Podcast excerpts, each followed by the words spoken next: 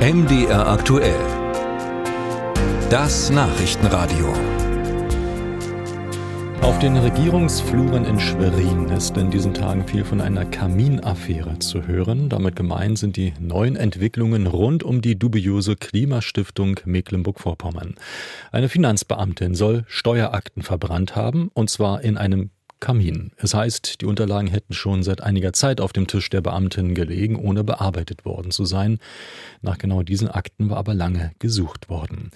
Die Kaminaffäre bringt die Regierung von Ministerpräsidentin Manuela Schwesig nun weiter unter Druck, denn die Klimastiftung steht im Verdacht, dass sie nur gegründet worden sein könnte, um US-Sanktionen gegen die Gaspipeline Nord Stream 2 zu umgehen. Sogar der Bundestag könnte sich in dieser Woche noch in einer aktuellen Stunde mit der Affäre beschäftigen. Hintergründe lassen wir uns erklären von meiner Kollegin vom NDR in Schwerin, von Katrin Kalke, die ich herzlich begrüße. Was genau hat es denn mit diesen Steuerunterlagen auf sich?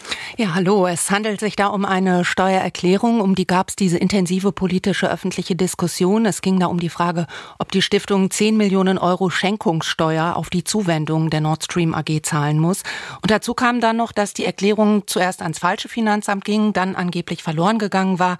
Und dann hieß es, in dieser Gemengelage habe die Finanzbeamtin die Steuererklärung dann doch noch in ihrem Büro gefunden. Sie soll an einer anderen Akte drangeheftet gewesen sein und aus Panik wegen des großen öffentlichen Interesses habe sie die Erklärung dann verschwinden lassen, verbrannt im Kamin einer Bekannten. Und der Finanzminister von Mecklenburg-Vorpommern, Heiko Goye von der SPD, sprach äh, von einer Kurzschlussreaktion der Finanzbeamtin Beamtin, die wohl Panik hatte. Wollen wir uns mal den Vorgang genauer anschauen? Da geht es um eine Schenkung und eine Schenkungssteuer in Millionenhöhe. Was genau steckt dahinter?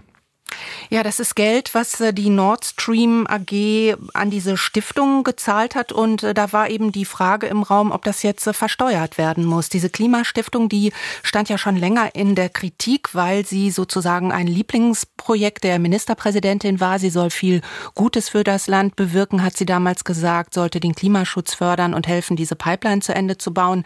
Der Haken war nur eben, dass die Stiftung ihr Kapital indirekt vom russischen Staatskonzern Gazprom bekommen hat und der verdient ja sein Geld bekanntermaßen mit dem Verkauf von Gas. Und so ist eben diese Stiftung bundesweit in die Schlagzeilen geraten. Frau Schwesig wurde russlandfreundliche Politik vorgeworfen. Es wurde ihr ein Kuschelkurs mit dem Kreml nachgesagt, weil sie auf diversen Veranstaltungen, auch hier in Mecklenburg-Vorpommern, massiv Werbung gemacht hat für das umstrittene Projekt Nord Stream 2. Und deshalb denken jetzt äh, einige daran, dass hier möglicherweise auch politisch Einfluss genommen worden sein könnte auf die Finanzbehörde. Gibt es da Hinweise?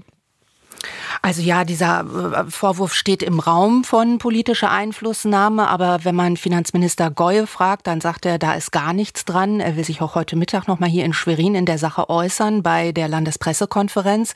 Inzwischen hat ihm die Klimastiftung heute auch sozusagen grünes Licht gegeben, sodass Goye die Steuerakte öffnen kann. Er darf sagen, was drin steht, zum Beispiel, wie sich das Land zur Stiftung verhalten hat und wie die Stiftung steuerrechtlich überhaupt behandelt wird. Und auch Ministerpräsidentin Schwesig sagt, sie habe keinen Einfluss Einfluss auf das Verfahren ausgeübt. Die Opposition hier im Landtag, die ist aber ganz anderer Meinung. Ähm, die CDU zum Beispiel, die will ähm, da auch äh, noch in dieser Woche einen Finanzausschuss, ein Sondertreffen anregen und auch vom Justizausschuss soll es auch ein Treffen geben. Hm, diese Affäre schwelten schon eine ganze Weile. Ähm, wie könnte sie sich auswirken auf die Ministerpräsidentin Manuela Schwesig und ihren rot-rote Regierung?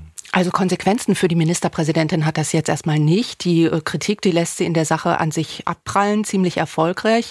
Die Opposition aber im Landtag, die will das Thema eigentlich immer am Köcheln halten. Vergangenes Jahr, da gab es ja schon den Parlamentarischen Untersuchungsausschuss. Da ging es um die Frage, wieso sich die SPD hat einspannen lassen für wirtschaftliche Interessen eines russischen Unternehmens und mit eigener Stiftung dann dafür sorgt, dass das zentrale Projekt des Kreml, die Gaspipeline Nord Stream 2, gebaut werden kann.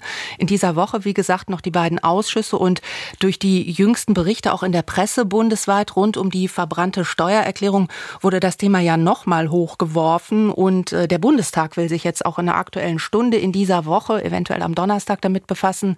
Die Union schlägt auch einen Sonderermittler vor, der dann von außen die Verhältnisse in Mecklenburg-Vorpommern beleuchtet die Kaminaffäre beleuchtet und eingeordnet mit unserer Kollegin vom NDR in Schwerin. Dankeschön für diese Analyse, Katrin Kake.